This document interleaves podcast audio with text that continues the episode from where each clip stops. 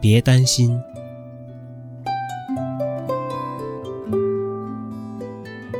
当我们修行时，别担心内在的经验会变好，保持不变或变粗，只是宁静、止静、不理会，快乐地修。不要希望必定到这个程度了，应该有新的经验显现了。不变就不变，改变就改变。不要在意，保持心的平静，如此才可以研究法身法门。